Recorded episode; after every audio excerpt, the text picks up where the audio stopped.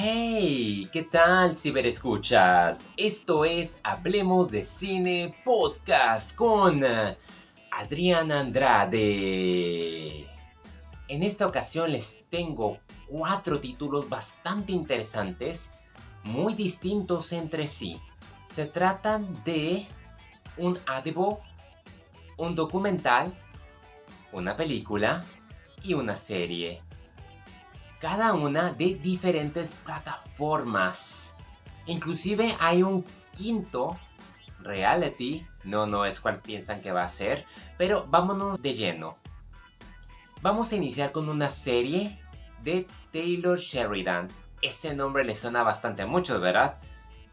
El productor, guionista y creador de Yellowstone, Tulsa King, entre otros, se distancia del oeste y de los vaqueros para insertarse en las operaciones especiales, Lioness.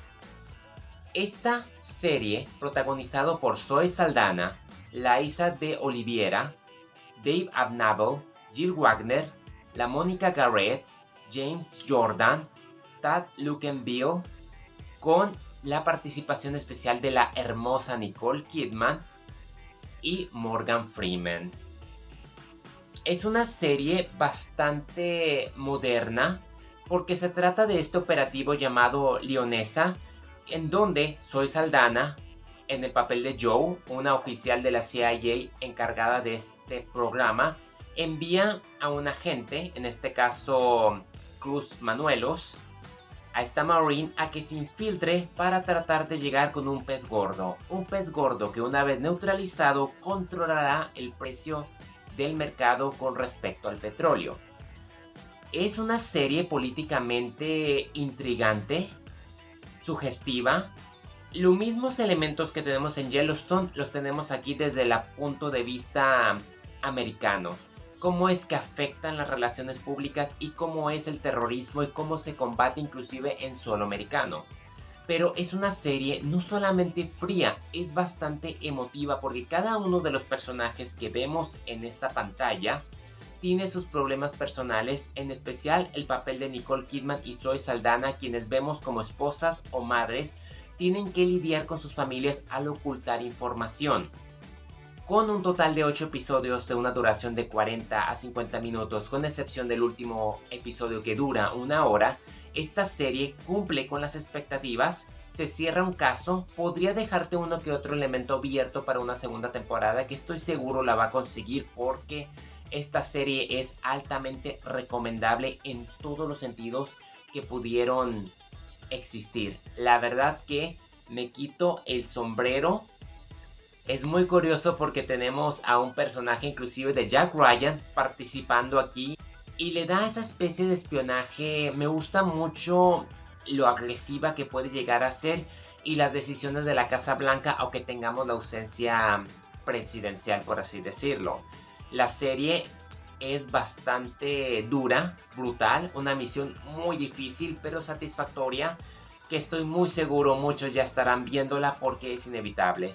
Taylor Sheridan sin duda es el padrino de Paramount Plus, está entregando series de alta calibre y no hay nadie como él para llevar algo que existe hoy en día de una manera accesible, comprensible y darle ese giro donde uno pueda preocuparse por estos personajes, conocer su brújula de la moral, porque aquí no es blanco ni negro, aunque lo parezca. Aquí es toda una materia gris en el cual se tiene que aventurar cada uno de ellos, en especial la actriz La Isla de Olivieira, que es excelente como Cruz Manuelos y su rivalidad con Zoe Saldana es de las mejores. Inclusive los primeros minutos de esta serie te ponen como que bastante nervioso y te quedas wow. Y cuando se dan los últimos minutos te quedas diciendo aún así, ¿qué es lo que vi? No, de verdad que es una maravilla a la altura de series como Jack Ryan.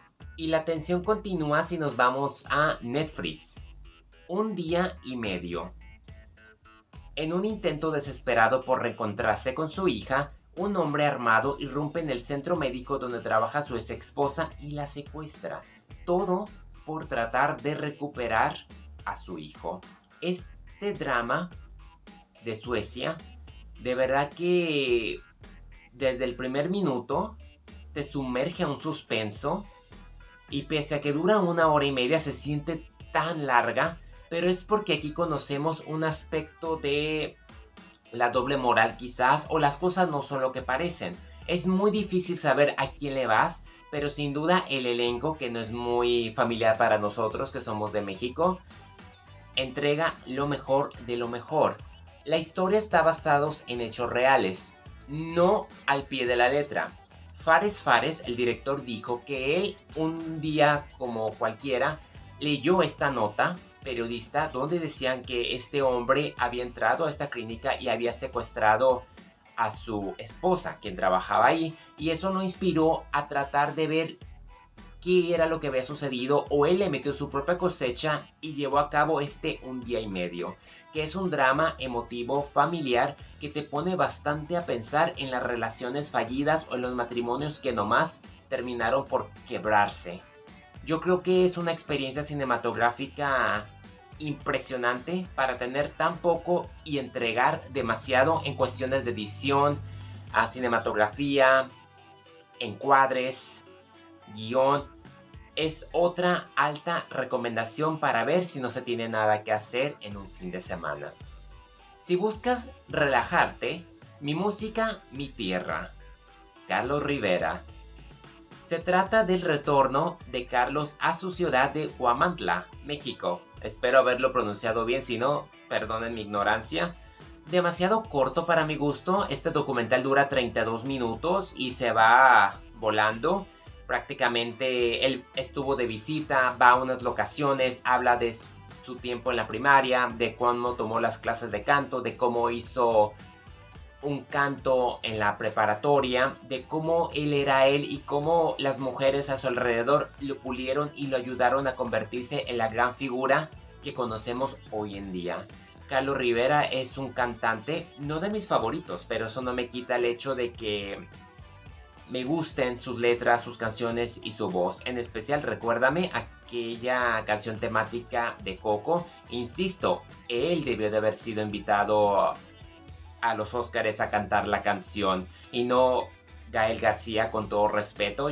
Así que si eres un fan de Carlos Rivera, este documental sin duda te va a sacar una sonrisa y va a ser muy interesante porque te muestra mucho su trayectoria y sus orígenes como raíces. Ahora entiendo por qué es tan humilde. Me encontré con un audiodrama en Audible aprovechando la membresía que tengo, Zero Tolerance me llamó la atención porque no solamente tenemos al autor del suspenso, James Patterson, sino porque Hilary Swan protagonizaba a través de su voz. Se siente bastante similar a la película de Cuestión de Honor.